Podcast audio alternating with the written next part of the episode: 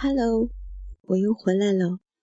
嗯，是这样的，我觉得我的节目里有一些聊天的内容，那么绘本会在中间的位置。如果我的听众是要给小朋友们听，又很苦恼那些聊天内容小朋友们根本听不懂的话，那其实。手机的这个操作界面上会有一个点选进度的标志，点中它之后，拖动进度，就可以找到绘本的部分了。如果我的故事会被你推荐给你的小朋友们听，那将是我的荣幸。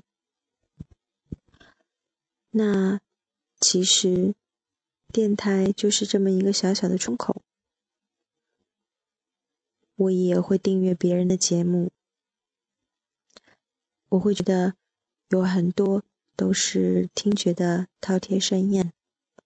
那么姑且你们就把我的这个小电台当成听觉的大排档，听得过瘾，听得开心就好。晚安。